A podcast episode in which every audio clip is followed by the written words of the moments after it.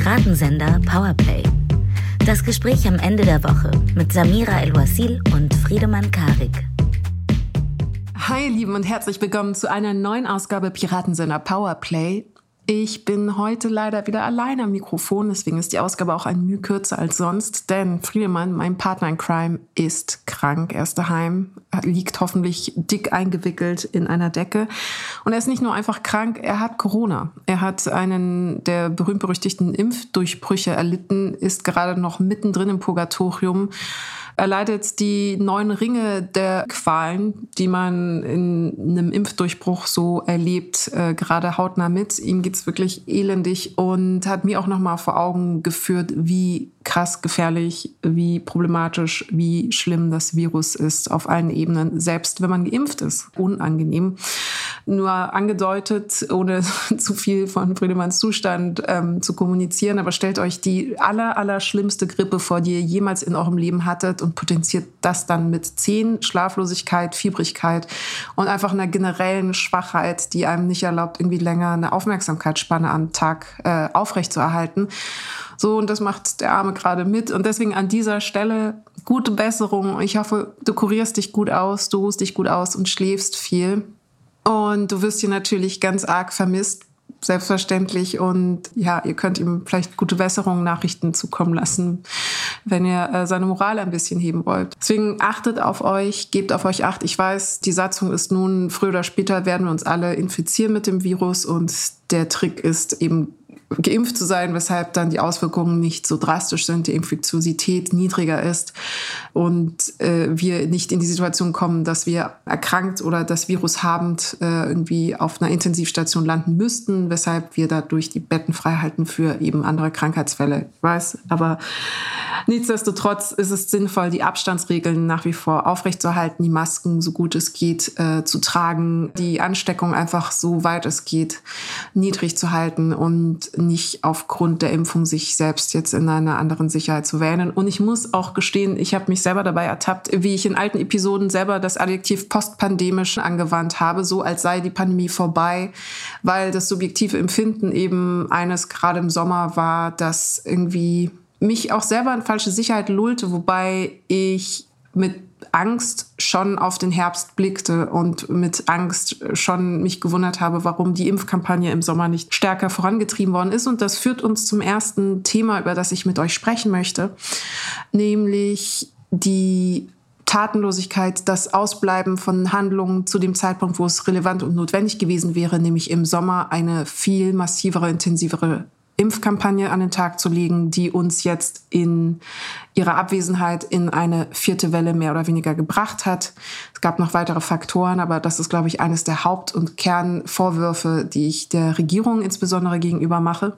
Und daraus resultierend mein zweiter Vorwurf, die vermeintliche Überraschtheit, die gespielte Naivität, die jetzt in der politischen Kommunikation an den Tag gelegt wird um nicht gestehen oder zugeben zu müssen, dass eben diese Informationen, die wir jetzt in Bezug auf die vierte Welle haben, also alle Modellierungen, alle Szenarien, die schon ab Juli, sogar ab Juni vorhergesehen worden sind von zum Beispiel dem RKI, äh, nicht berücksichtigt worden sind, welche Verlogenheit, welche Dreistigkeit dahinter spricht oder aber auch welche Inkompetenz oder welche Analphabetisierung, was das Lesen von Kurven und Studien angeht oder Szenarien und Modellierungen angeht. Und ich weiß schon, äh, dass ich äh, an dem Punkt, was die Inkompetenz angeht, eine Uneinigkeit habe mit Friedemann, die ich versuche hier abzubilden. Und ja. Wer meine Kolumne von Donnerstag gelesen hat, wird natürlich alle Aspekte wiederfinden, die ich hier nochmal wiedergebe. Ich halte es aber für so unabdingbar, erstens auch die Quellen alle zu zitieren, beziehungsweise die Studienlage, die im Sommer zu dem Zeitpunkt vorherrschte, nochmal aufzuführen. Und es ist mir auch thematisch eben ein Anliegen, das nochmal auszusprechen und zu adressieren, was für eine fatale nicht Fehlkalkulation ist es ja nicht, fatale willentliche Verdrängung hier an den Tag gelegt worden ist. Das heißt, das alles, um zu sagen, wenn alles ein bisschen redundant klingen mag, äh, möchte ich vorab schon um Entschuldigung bitten. Aber es treibt mich um. Und es tut mir leid, dass die äh, Folgen jetzt auch wieder so einen pandemischen Schwerpunkt hatten und vielleicht auch pandemischen Schwermut. Aber Ich glaube auch in Anbetracht der Tatsache, dass Friedemann jetzt so, so, so hart krank geworden ist und es ihm wirklich elendig geht, ähm, möchte ich mir nicht ausmalen, wie die Situation einerseits wäre bei einer schlechteren Impfquote, wie die Situation jetzt auf Intensivstationen ist. Also wir haben in München schon Aktivverlegungen aus dem Schwabinger Krankenhaus zum Beispiel. Ähm, die sind da am Limit.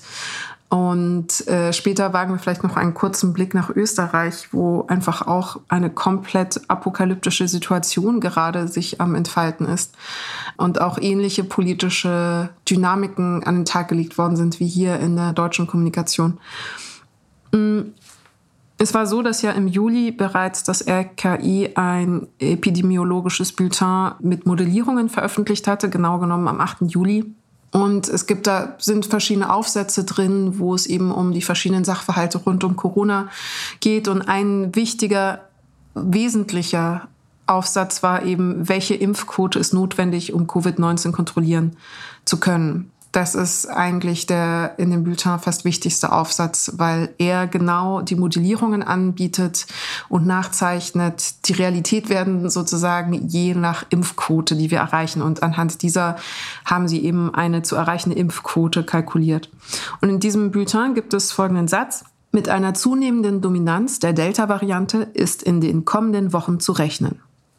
Diese wird sich auf die Intensivbettenbelegung vor allem dann auswirken, wenn die Impfquoten bei den 12- bis 59-Jährigen bei 75 oder gar 65 Prozent stagnieren und gleichzeitig eine komplette Öffnung stattfindet. Je niedriger im Herbst die erreichten Impfquoten sind, desto weniger sind bei Dominanz der Delta-Variante die Basishygienemaßnahmen ausreichend und weitere kontaktreduzierende Maßnahmen wären notwendig. Der Sommer sollte daher dringend genutzt werden, um eine Impfquote von 85 Prozent bei den 12- bis 59-Jährigen und 90 Prozent bei den über 60-Jährigen möglichst schnell zu erreichen. Ja, also eigentlich könnte ich an dieser Stelle den Podcast jetzt auch schon beenden. Es wurde vorgerechnet, es ist auch nicht wirklich Raketenwissenschaft, bleibt der Wert bei 65 Prozent und sie hatten dann noch mit 75 sogar gerechnet, dann werden wir einen problematischen Herbst haben. Und das ist schlussendlich eingetreten. Es ist nicht nur eingetreten, sie sind, haben sich am, äh, um ein bis zwei Wochen ähm, nicht verrechnet, sondern äh, lagen ein bis zwei Wochen vor der antizipierten Zeit. Aber wenn man sich den Kurvenverlauf anschaut, den sie modelliert hatten, dann ist er wirklich exakt deckungsgleich mit dem aktuellen Kurvenverlauf, den wir haben. Was wirklich, man kann beide Kurven übereinander legen, sie sind identisch. Was nicht überraschend ist, aber beeindruckend, aber eigentlich gar nicht beeindruckend sein sollte, weil es einfach Mathematik ist. Und ich glaube, das ist vielleicht noch ein wesentlicher Faktor, wenn es in die politische Sphäre geht, nicht an die Kraft von Zahlen zu glauben, sondern Bauchgefühl. Und wir wissen jetzt mit Rückschau auf die Entscheidungen, die getroffen sind und schlussendlich die Impfkampagne in der Form, wie sie sich ausgestaltet hat, wie wenig gemacht worden ist. Und gerade, das ist interessant, gerade eine stärkere Impfkampagne, auch aus ökonomischer Sicht zum Beispiel, wäre um als Instrument ein so viel effizienteres gewesen ähm, und, und auch zumutbareres und umsetzbareres, denn alle Instrumente, die wir jetzt im äh, Besteckkasten haben werden, die äh, über alle Maßen brachialer sein werden müssen in irgendeiner Form. Das Problem wiederholt sich ja auch nun jetzt, um in die äh, Jetztzeit zurückzukehren, bei der Boosterimpfung. Also wo ist da die Informationskampagne? Wo ist da die Überzeugungsarbeit, die da geleistet werden muss. Weil wenn wir schon, das ist ja wirklich eine reine Gleichungsrechnung, wenn wir schon beim Impfen so wahnsinnige Probleme hatten, immerhin zwei Drittel der Bevölkerung dazu zu bekommen, das eben zu tun, müssen wir nicht mindestens genauso viel Aufwand und Arbeit investieren in die Mobilisierung zur Boosterimpfung.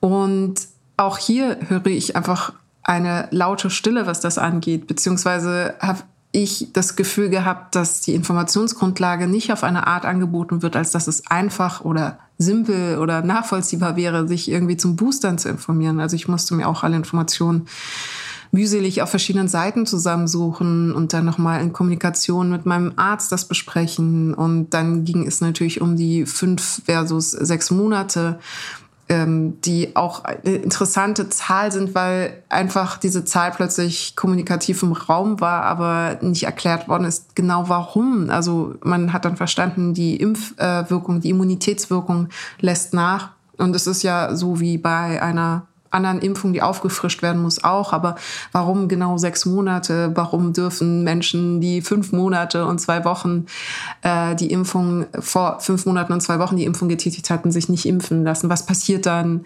Gibt es, wie sieht jetzt genau die Impfwarte-Booster-Reihenfolge aus? Gibt es überhaupt eine? Gleichzeitig nimmt man dann wahr als Bürgerin, dass äh, Impfzentren wiederum geschlossen werden, was auch nicht unbedingt beiträgt zu der ganzen Situation, die auch Vertrauen herstellen muss. Und entschuldigt, wenn ich immer zwischen der Jetztzeit und sagen wir der Zeit zwischen Sommer und jetzt hin und her springe. Aber es ist natürlich auch meinerseits leicht gesagt, warum wurde das nicht gemacht? Aber es ärgert mich so unfassbar, weil zu dem Zeitpunkt schon gewusst wurde, was gemacht werden sollte. Nichtsdestotrotz hat man zugelassen, dass während der Pandemie eine Art Pause eingetreten ist, also zumindest äh, solange Wahlkampf war. Corona hat einfach während der Wahlkampfphase nicht mehr stattgefunden. Es wurde nicht über sowohl die notwendigen Mittel noch den Herbst debattiert, gesprochen. Es wurde die Impfkampagne, wie gesagt, auf eine für mich nicht anwesende Art und Weise präsentiert. Ich weiß, Günther Jauch war am Start und Howard Carpendale ähm, und Uschi Glas, aber und ach ja, David Hasselhoff, aber reichte das? Reicht, also ist das wirklich die Intensität, die es braucht, um eine nationale Kraftanstrengung, dieser Ausdruck wurde so oft benutzt, aber das ist ja in diesem Fall der Fall tatsächlich, äh, umzusetzen. Und es gibt so viele auch Sachverhalte, die irgendwie politischer besprochen werden, die intensiver sind in der Wahrnehmung. Und ich meine gar nicht mal die Berichterstattung, sondern einfach die schiere Sichtbarkeit, ob jetzt digital oder im öffentlichen Raum. Also bei einem Wahlkampf, wie viel Poster da überall hängen, wie viel Werbung, wie viel Flyer, wie viel äh, Spots, wie viel ähm, Arbeit gemacht wird, um eine Partei und ihre, ihr Programm, ihre Programmatik und ihre Köpfe ins Bewusstsein der Menschen zu bringen. Und im Vergleich dazu, wie wenig, verhältnismäßig wenig in Bezug auf die Impfkampagne gemacht wurde. Hätte nicht an jeder Ecke auch ein Poster hängen müssen, nicht an jeder Litfaßsäule, nicht an jeder Bushaltestelle, nicht vor jedem Tagesthemen nochmal darauf hingewiesen werden. Und ich überlege, ob ich jetzt schon über die Instrumente spreche, die zum Beispiel Spanien haben erfolgreich sein lassen oder die jetzt tatsächlich auch in Österreich umgesetzt werden, nämlich die Einladung, die vorausgesetzte Einladung zu einer Impfung, bei der man sich aktiv dagegen entscheiden muss oder aktiv sich selbst ausladen muss, um nicht zu diesem Termin anzutreten. Was klassisches Nudging ist, aber eben sehr effektiv. Hierbei möchte ich noch den SZ-Artikel von Karin Janker empfehlen ähm, mit dem Titel Hier nennen sie die deutschen Quadratschädel. Und sie zeichnet eben verschiedene Aspekte nach, ohne dass es jetzt in so, mm, ich hasse das Wort Mentalität, das klingt immer, es ist für mich in einer Baustelle mit Kulturkreis, aber äh, ohne in, eben in diese soziokulturellen Nationalarten zu denken, zu verfallen, erklärt sie eben, was dort einfach in der Organisation der Impfkampagne anders gelaufen ist. Und wie gesagt, das eine ist das Nudging in Form der schon vorausgesetzten Einladung, die man dann eben aktiv stornieren müsste oder aktiv absagen müsste. Und das wird jetzt in Österreich auch umgesetzt, wo es tatsächlich auch Not tut. Also wir brauchen nicht über die Situation dort sprechen. Es wird triagiert. Wir haben in Salzburg ein ähm, medizinisches Team bestehend aus äh, fünf Medizinern aus verschiedenen Disziplinen und eine Juristin, die jetzt entscheiden müssen, ob sie, ob jemand behandelt werden kann und darf oder nicht zu Gunsten oder zu Ungunsten einer anderen Person. Und also das ist jetzt die aktuelle Situation in Österreich. Jemand entscheidet, ein sechsköpfiges Team entscheidet, diese Person kriegt jetzt eine Behandlung. Ihr könnt es nicht hören, aber ich sitze hier kopfschüttelnd, kopfschüttelnd und überfordert mit der, der Gegenwart. Und ich hatte ja mal in Bezug auf die Klimakrise das Beispiel oder den Vergleich bemüht, was wäre, wenn, wie wäre die politische und mediale Situation, wenn wirklich unmittelbar ein Komet auf die Erde fliegen würde. Und im Grunde genommen könnte man das auch parallelisieren und analog auf die pandemische Situation übertragen. Ähm, Wir haben eben eine Pandemie, eine globale Pandemie, die äh, manche Menschengruppen noch härter trifft als andere. Und haben jetzt aber wieder diskursiv irgendwie einen Zustand einer vermeintlichen Normalität versucht zu erstreben, um, ähm, ich weiß nicht, die Wirtschaft am Laufen zu halten, das politische Geschehen, insbesondere den Wahlkampf nicht zu sehr zu tangieren. Ähm, und insgesamt, weil wir, das haben wir auch im Podcast oft genug besprochen, sehr gut im Verdrängen sind. Übrigens auch im Verdrängen, was den globalen Süden angeht. Und jetzt sterben Menschen wieder im Rahmen der vierten Welle, obwohl dies eben absolut vermeidbar gewesen wäre, obwohl ein Impfstoff existiert. Das ist doch absurd. Das ist doch wirklich absurd.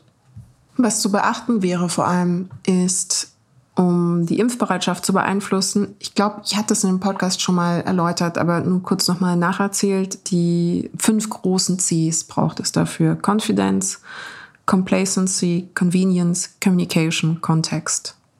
Also übersetzt Vertrauen, Selbstzufriedenheit, Bequemlichkeit, Kommunikation und der Kontext, in dem die Ansprachen erfolgen. Und das Vertrauen erstens in die Sicherheit und Wirksamkeit von Impfstoffen ist natürlich entscheidend und ähm, hat sich am Anfang ja schon eine Delle eingeholt, was die Berichterstattung rund um AstraZeneca anging. Und dessen Nebenwirkungen. Und dieses Vertrauenskonto ist da dann schon in ein kleines Minus gerutscht konnte aber eben durch Aufklärungskampagnen und weitere Berichterstattungen glücklicherweise aufgefangen werden, beziehungsweise auch einfach die schiere Existenz anderer Impfstoffe, auf die dann auch nachvollziehbarerweise, glaube ich, ähm, kollektiv dann umgeschwenkt wurde. Aber bei dem Konzept Vertrauen geht es auch um ein Vertrauen in die Beweggründe der politischen Entscheidungsträger, die für die Logistik der Impfstoffe und für die Impfstoffverfügbarmachung und für die Bewerbung der Impfstoffe eben verantwortlich sind. Und da fehlt es, glaube ich, einfach noch an dieser Form von zivilen oder politischen Vertrauen. Und warum ich das ausführe, ähm, es wird natürlich nicht besser, wenn Menschen entweder beim Lügen ertappt werden, also politische Figuren beim Lügen ertappt werden, was eben ihre angebliche Überraschtheit angeht, oder aber wenn wirklich davon auszugehen sein sollte, dass sie nicht verstanden haben, was jetzt im Herbst ansteht, was ich mir beim besten Willen nicht vorstellen kann nach zwei Jahren Pandemie, dann wirklich inkompetent sind, was aber mindestens genauso schlimm und problematisch ist und genauso fatale Konsequenzen hatte für ähm, die allgemeine Bevölkerung. Und dass da dann das Vertrauen natürlich auch abhanden kommt, ist wiederum hochgradig problematisch, ähm, wenn wir genau den Personen, die uns versichern, dass ähm, für die Impfstoffversorgung, die Impfstoffe, dass das alles in Ordnung ist, ähm, gleichzeitig eben feststellen, sie sind nicht vertrauenswürdige Personen. Und deswegen stört mich, glaube ich, auch umso mehr dieses, äh, dieses Narrativ der Überraschtheit oder eben diese kommunikative Haltung der vermeintlichen Naivität, dass sie umso mehr das Vertrauen der Bevölkerung in diese Akteure aushöhlt. Und dabei ist das eben eines der wichtigsten Ressourcen, gerade wenn die Impfkampagne nicht entschlossen genug vonstatten gegangen war. Und der Vollständigkeit halber die anderen Aspekte, die ähm, auch wichtig sind, vielleicht in der Kommunikation mit Menschen, die sich einfach noch nicht äh, haben impfen lassen, aber nicht, weil sie dogmatische Gegner sind, sondern aus etlichen anderen Gründen ist ähm, der Aspekt der Selbstzufriedenheit, weil innerlich wird eine, bei manchen eine Kosten-Nutzen-Rechnung gemacht. Im Grunde genommen äh, bei mir ja auch. Also ich will lieber geimpft sein und nicht krank werden, als krank werden. Das ist eine ganz triviale Gleichung, die ich mit mir, meiner Gesundheit und meinem Körper verabschiede. Und jetzt gibt es ja natürlich Menschen, die sagen, sie nehmen die Krankheit hin und sind sich sicher, dass sie es gut wegstecken können. Das ist ihnen lieber, als sich impfen zu lassen. Und dann kommen natürlich eben ähm, ideologische oder emotionale oder persönliche Beweggründe noch hinzu. Aber die Selbstzufriedenheit ist eigentlich der Faktor, der die Bequemlichkeit ausmacht. Also wie, wie sehr kann ich es mir erlauben, etwas, äh, was mich was mich aus meiner Selbstbequemlichkeit, aus meiner Selbstgenügsamkeit herausbringt. Wie sehr kann ich mir erlauben, dies nicht zu tun? Und welche Konsequenzen hätte ich daraus? Welche Schäden würden mir daraus entstehen? Ist, sind die Kosten, die daraus entstehen, größer als der Nutzen, den es mir bringt? Und hierfür möchte ich die Kolumne von Sascha Lobo empfehlen, gerade für Personen, die nicht dogmatische Impfgegner sind, die nicht irgendwie extremistisch sind, was das angeht, oder, oder Querdenker oder ähm, wirklich ideologisch verbrämt, sondern ähm, aus Angst zum Beispiel nach wie vor, aus noch einer mangelnden Informiertheit, aus Überforderung mit der Situation, eben sich haben noch nicht impfen lassen. Und falls ihr jemanden, so jemanden kennt, schickt ihm unbedingt die aktuelle Kolumne von Sascha Lobo, die sehr warmherzig und sehr liebevoll auf eine sehr simple Art und Weise ihm erklärt, warum man sich impfen lassen sollte. Und vielleicht war das auch insofern als Brille gut, dass wir ganz viele Sachen als gegeben hinnehmen oder als gegeben setzen und davon ausgehen, dass das natürlich schon alles bekannt sein sollte und natürlich doch die Leute schon informiert sein sollten. Aber wie sollen sie denn gut informiert sein, wenn eine Impfkampagne so leise treterisch vonstatten geht und nicht schafft, eine weder informationelle noch emotionale Kommunikation aufzubauen mit den äh, BürgerInnen auf eine Art, dass wirklich alle erreicht werden? Weil offensichtlich war das nicht der Fall. Es gibt nach wie vor auch noch Informationsdefizite, Informationslücken in der Bevölkerung. Also siehe auch der Umgang mit eben äh, die falsche äh, Informationsverbreitung von was die sogenannten Langzeitschäden angeht, was ja im, in der Nutzung des Wortes schon zeigt, dass Menschen sehr falsch informiert sind, weil das Wort falsch angewandt wird. Und diese ganze Klammer führt mich dann zurück zur Chronologie der vermeintlichen Unwissenheit, die einfach de facto nicht vorhanden sein kann. Also wir haben im Juli, Anfang Juli, das RKI, das ähm, diese ähm, Empfehlung ausgesprochen hat und gesagt hat, es muss bis zum Herbst eben unbedingt hinbekommen werden, dass genügend Menschen sich haben impfen lassen, weil sonst dieses und jenes Szenario eintreten wird. Äh, Im 17. Juli war es so, dass zudem äh, der Mobilitäts, der Berliner Mobilitätsforscher Kai Nagel einen Bericht an das Bundesministerium für Bildung und Forschung veröffentlicht hat. Und er hat anonym Mobilitätsdaten ähm, von Berlin ausgewertet und sagte, man kann diese Daten eben auch übertragen auf andere Großstädte und äh, einmal von den Großstädten quasi ausstrahlend verbreitet, ähm, haben wir dann eben auch eine pandemische Dynamik. Und auch sein Team und er haben eben eine vierte Corona-Welle vorausgesagt. Und auch im Juli hatte Drosten in seinem Podcast, aber auch an anderer Stelle eben gewarnt vor einem schmerzhaften Winter. Es muss eine größere Informationsarbeit geleistet werden, auch im privaten Umfeld. Ähm, es muss dafür gesorgt werden, dass die Impfquote schneller ansteigt. Das war seine Aussage. Und dadurch sinke dann die Wahrscheinlichkeit, dass wir erneute schmerzhafte Eingriffe haben werden im Winter. So, und der Herbst ist gekommen. Die Bundestagswahl ist dann vor, vorübergegangen, Corona-leise. Wir haben über ganz viele andere Sachen gesprochen, über die wir auch schon im Podcast gesprochen haben, die Fußnoten und die Schuhe, die Gummistiefel. Und die Schulen machen wieder auf, irgendwo fallen Maskenpflichten, Tests sind jetzt kostenpflichtig, Impfzentren machen zu. Wir haben die vierte Welle und Söder erklärt dann in der BR-Sendung Kontrovers Anfang November, dass es beeindruckend sei, dass nahezu alle Virologen, Epidemiologen und Wissenschaftler die Wirkung dieser neuen Welle in ihrer Wucht und Geschwindigkeit nicht richtig eingeschätzt haben. Ah, und ich habe noch vergessen, man kann ja sagen, oh, es war so viel Abstand zwischen Juli und November. Das war wirklich da. Es greift natürlich das politische Kurzzeitgedächtnis nicht. Aber am 30. September hat das Europäische Zentrum für Prävention und Kontrolle von Krankheiten eine Risikobewertung veröffentlicht.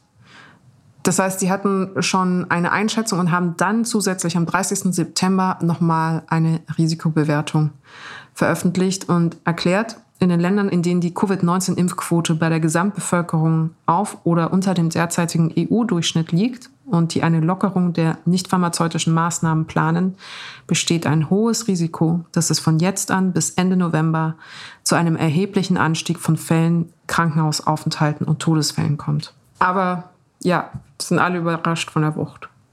Und Söder war ja auch nicht alleine mit dieser turbonaiven Haltung. Ähm, auch der bayerische Gesundheitsminister Klaus Holleczek hatte ja den Satz gesagt, ich glaube, dass wir eine Dynamik momentan erleben, die wirklich nicht vorhersehbar war. Äh, ebenso der äh, Ministerpräsident Brandenburgs, Dietmar Woidke, der eben gesagt hat, mir wurde gesagt, dass eine solche Dynamik in dieser Pandemie noch nicht da gewesen ist. Und parallel, ich hatte ja am Anfang schon Österreich angekündigt, äh, hatten wir eben die Gesundheitsrätin Christine Haberlander, die den Satz gesagt hat, wir hatten einen fast normalen Sommer und dann kam es eben zu einem unglaublichen dynamischen Anstieg, der durchaus auch alle überrascht hat. Und das wurde nur getoppt von Bundeskanzler Alexander Schallenberg, der ihm wortwörtlich gesagt hat, die Experten haben diese dramatische Dynamik, die wir jetzt sehen, in der Form nicht vorhergesehen. Und Friedemann und ich sind uns da uneins, äh, beziehungsweise ich weiß nicht, ob ich, ich muss davon ausgehen, dass die natürlich lügen, dass das einfach eine politische Lüge ist auf allen Ebenen. Einfach gelogen. Ich kann es aber nicht beweisen, weil ich nicht äh, belegen kann, dass sie nicht überzeugt sind davon, von Experten die Info bekommen zu haben, dass die Dynamik wirklich überraschend ist. Solange ich das nicht beweisen kann, kann ich nicht sagen, die lügen, aber ich glaube es. Ich glaube es, aber ich kann es nicht affirmativ sagen. So. Und deswegen halte ich noch die Option offen, zu behaupten, dass es auch einfach reine Inkompetenz ist. Viel Beratung, viel Kommunikation, Inkompetenz. Ein Vorwurf ist, wenn man sagt, es könnte auch Inkompetenz gewesen sein, dass man den Sachverhalt damit abschwächt. Ich finde aber überhaupt gar nicht, weil zu sagen, dass politische Figuren in einer Krisensituation maximal ungeeignet sind und nicht die Eigenschaften mitbringen, die man in einer Krisensituation mitbringen muss, nämlich die Fähigkeit, Kurven richtig zu lesen, die Fähigkeit zu antizipieren und strategisch zu planen, das als Vorwurf mindestens genauso schlimm ist, weil das Ergebnis ist im Grunde dasselbe. Also ob es jetzt aus wirklich eine Hohlköpfigkeit ist, äh, Naivität oder politischer Berechnung, um nicht über die unangenehmen Themen sprechen zu müssen, zum Beispiel in der Wahlkampfphase oder einfach die eigene Macht zu stabilisieren und ähm, selber immer als richtig und redlich dazustehen.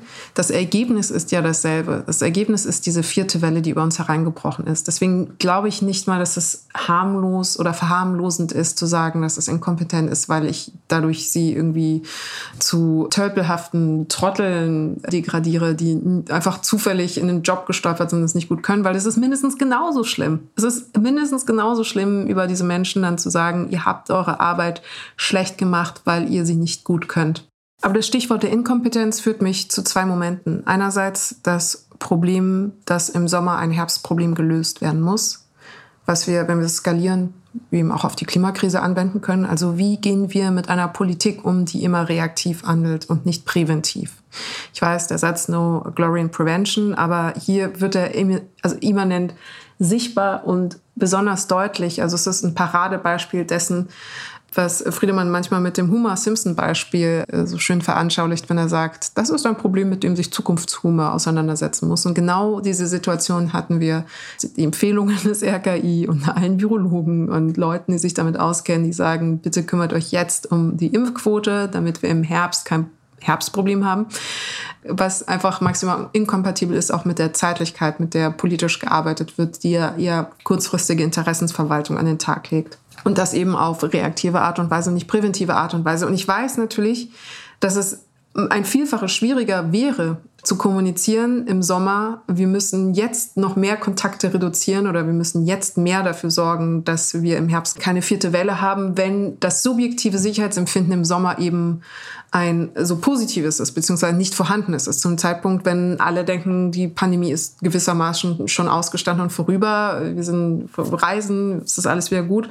Und dann eben mit unliebsamen, unpopulären politischen Entscheidungen um die Ecke zu kommen für einen späteren Verlauf, ist auf politischer, kommunikativer Ebene tatsächlich schwierig. Aber das führt uns wieder zu, und dann schließen wir den Kreis mit dem Anfang, zur Impfkampagne, weil das war nichts Unzumutbares gewesen. Das wäre nicht nicht kommunizierbar gewesen, sondern ganz im Gegenteil. Also im Sommer hätte man maximal eigentlich diese Impfkampagne vorbereiten müssen und umsetzen können und sollen.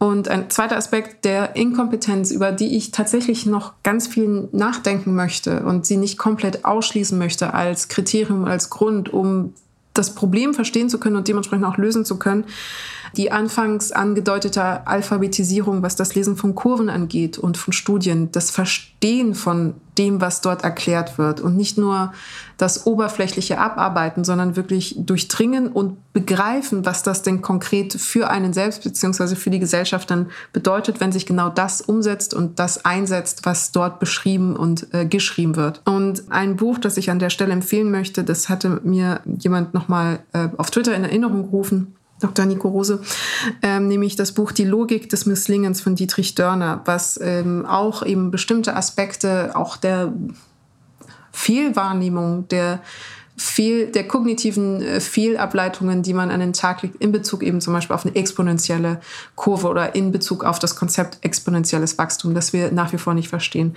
Und wir hatten ein ähm, Gespräch, da hatte ich meine Stimme ja verloren, mit dem ganz fantastischen Christian Stöcker, der auch eine ganz tolle Kolumne geschrieben hatte, eben darüber, warum die Pandemie auch äh, politisch geworden ist, beziehungsweise warum das, äh, Entschuldigung, warum das Nicht-Impfen politisch geworden ist.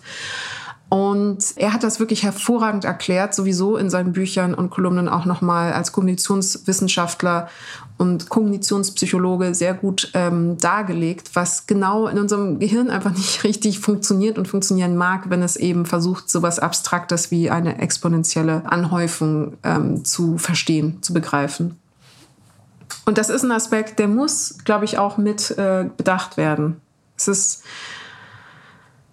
das maliziöse Lügen, um seinen eigenen Arsch zu retten, das reicht mir dann auch nicht als, aus, als äh, Erklärung.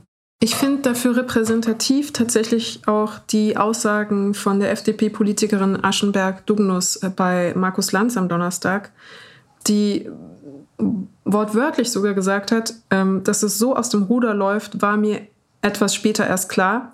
Im Grunde erst in den letzten Wochen, als es so hoch ging weil ich nicht auf die Infektionszahlen zuerst schaue, sondern auf den Hospitalisierungsindex. Und an dieser Stelle spricht Zukunft Samira aus dem Schnittcockpit und ich dachte mir, vielleicht ist es hilfreich, das Gespräch zwischen Aschenberg, Dugnus und Lanz ein bisschen länger lauschen zu können, um die ganze Schönheit und Schönheit in Anführungsstrichen und Tragweite nachvollziehen zu können. Und an dieser Stelle einen sehr herzlichen Dank an den Twitter-Account wenig Unterstrich Worte, der das Video geteilt hat. Äh, das war, dass es so aus dem Ruder läuft, war mir äh, etwas später erst klar. Deswegen mache ich ja eine Unterscheidung zwischen den Booster. Ja, im Grunde erst in den letzten Wochen jetzt, als es wirklich so hoch ging. In den letzten Wochen? Ja. Sie sind die gesundheitspolitische Sprecherin ja. Ihrer Fraktion. Ja. Sie übernehmen den Mist Regierungsverantwortung. Ja. Und Sie wissen erst seit wenigen Wochen, ja, worauf es hinausläuft. Weil, weil ich äh, nicht auf die Infektionszahlen als zuerst gucke, sondern auf den Hospitalisierungsindex. Und äh, da ist es zum Beispiel in meinem Bundesland Schleswig-Holstein so, und das ist eben der Unterschied. Sie sind jetzt zuständig für ganz das Deutschland, ist Frau jetzt, Das ist der Unterschied zum Beispiel und auch, warum wir uns alle impfen müssen, auch die, die es noch nicht gemacht haben. Und der Hospitalisierungsindex ist als Richtwert höchst problematisch, weil er einfach immer viel zu spät ist. Also die äh, Werte verfremdet und kein Richtwert ist, nachdem man eigentlich ein äh, pandemisches Geschehen oder eine Bewertung eines äh, pandemischen Geschehens ausrichten dürfte, weil man immer quasi einen Fehlerversatz drin hat. Noch genauer erklärt wurde es von dem ARD-Datenexperten äh, Johannes Schmidt-Johansen, der aufdröselt, warum, wie dieser Versatz zustande kommt und warum es eben kein guter numerischer Richtwert ist. Und den erlaube ich mir mal hier einzuspielen, weil er es gut erklärt. Und auch an dieser Stelle einen herzlichen Dank an den Account auf Twitter, der dieses Video verfügbar gemacht hat und es dadurch in meine Timeline gespielt werden konnte, nämlich emunde1. Beide Tweets mit den entsprechenden Videos sind auch in den Show Notes verlinkt. Die Hospitalisierungsinzidenz ist leider völlig unbrauchbar als Warnsignal, denn so wie diese Zahl eben berechnet wird, fehlt ausgerechnet ein Großteil der aktuellen Fälle, also der Fälle, die jetzt in der aktuellen Woche in die Klinik eingewiesen werden. Deshalb ist es kein geeignetes Kriterium, um die aktuelle Lage zu beschreiben oder zu messen. Ist einfach zu spät, kann man das so sagen? Genau, Patienten, die heute ins Klinikum kommen, werden nur gerechnet, wenn sie auch in dieser Woche positiv getestet worden sind. Die meisten sind aber schon vor sieben, zehn Tagen positiv getestet worden, deshalb fallen sie da raus. Zeigt sie uns aber nicht wenigstens äh, so einen kleinen Trend? Nein, wegen der Art, wie die Hospitalisierungsinzidenz berechnet wird, passiert das eben nicht. Die Berechnungsmethode war ganz offensichtlich eine rein politische Entscheidung, denn Expertinnen und Experten, auch in den Gesundheitsbehörden, die haben völliges Unverständnis dafür, wie diese Inzidenz berechnet wird und sie schwankt im Grunde kontinuierlich so um die zwei herum und sie kann gar nicht richtig steigen und damit eben auch nicht in den Warnbereich reingeraten. Die Landesregierungen haben deswegen auch äh, Hessen und Baden-Württemberg zum Beispiel diesen Indikator systematisch in der Verordnung rechtlich ausgehebelt, kaltgestellt mit Grenzwerten, die eben durch diese Berechnungsmethode nie zu erreichen sind. Das heißt, es ist eigentlich nicht das Blatt Papier wert, auf dem man es äh, schreibt. Könnte man aber vielleicht trotzdem irgendwas auch ändern, dass der Indikator äh, ja doch noch funktioniert? Ja, zum einen weg mit dem Fax, denn die Kliniken melden tatsächlich per Papier und per Faxmeldung. Also hier wäre eine Digitalisierung nötig. Und zum anderen müsste einfach das Berechnungsverfahren nochmal angepasst werden. Das geht auch genauer, das geht dann auch besser, wenn die Meldungen pünktlich eintreffen. Nur diese Verzerrung, die haben wir ja als ARD schon Anfang August aufgedeckt. Viele, viele Medien haben dann mit Datenrecherchen belegt, wie fatal dieser Wert ist. Und nichts ist passiert. Ich denke, das ist ein Thema für die neue Bundesregierung, das kann dann das Bundesgesundheitsministerium als erstes neu entscheiden. Und das führt mich eben zur aktuellen Situation. Also am Donnerstag hat der Bundestag den Gesetzesentwurf der Ampelparteien in Bezug auf das Infektions Schutzgesetz besprochen und beschlossen und dementsprechend wird die epidemische Notlage nationaler Tragweite ab dem 25. November ausgesetzt und stattdessen kommen dann die Maßnahmen zum Einsatz, die auch medial schon besprochen worden sind, also 2G, 2G Plus und 3G, glaube ich, in öffentlichen Verkehrsmitteln. Das bedeutet die Mittel, die vorher zur Verfügung standen, also eben leichter Lockdown, harter Lockdown, sind nicht mehr möglich, äh, weil wir eben nicht mehr in der nationalen Notlage sind. Und ein Teil der PolitikerInnen sagt, das ist ein Problem, weil damit die stärksten Instrumente abhanden kommen, ähm, die, wenn die Lage noch schlimmer wird, eigentlich schnell umgesetzt werden müssten. Und auf der liberalen Seite sagt man, die Maßnahmen sind aber jetzt ein bisschen punktgenauer, präziser. Mit dem neuen Infektionsschutzgesetz ist es möglich, sich an eine lokale Pandemielage anzupassen, also zum Beispiel eben Veranstaltungen anders zu reglementieren oder Arbeitsplatzsituationen anders zu reglementieren.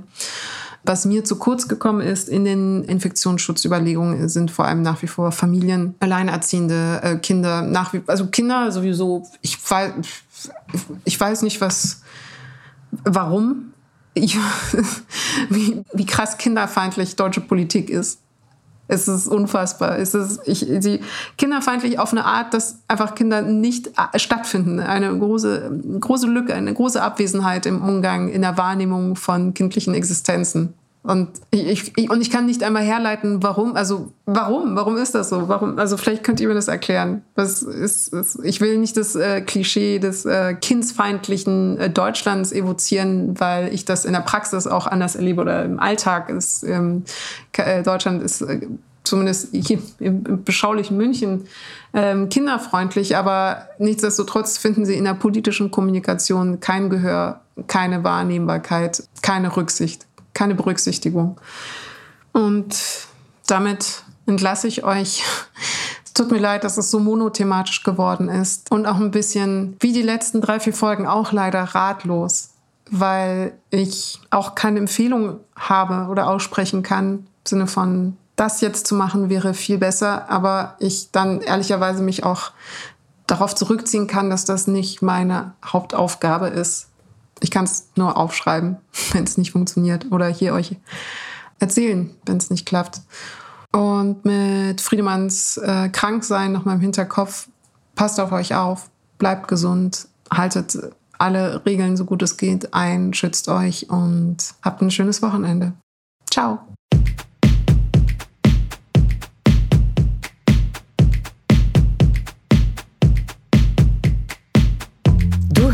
Piratensender Powerplay. Das Gespräch am Ende der Woche mit Samira El-Wasil und Friedemann Karik.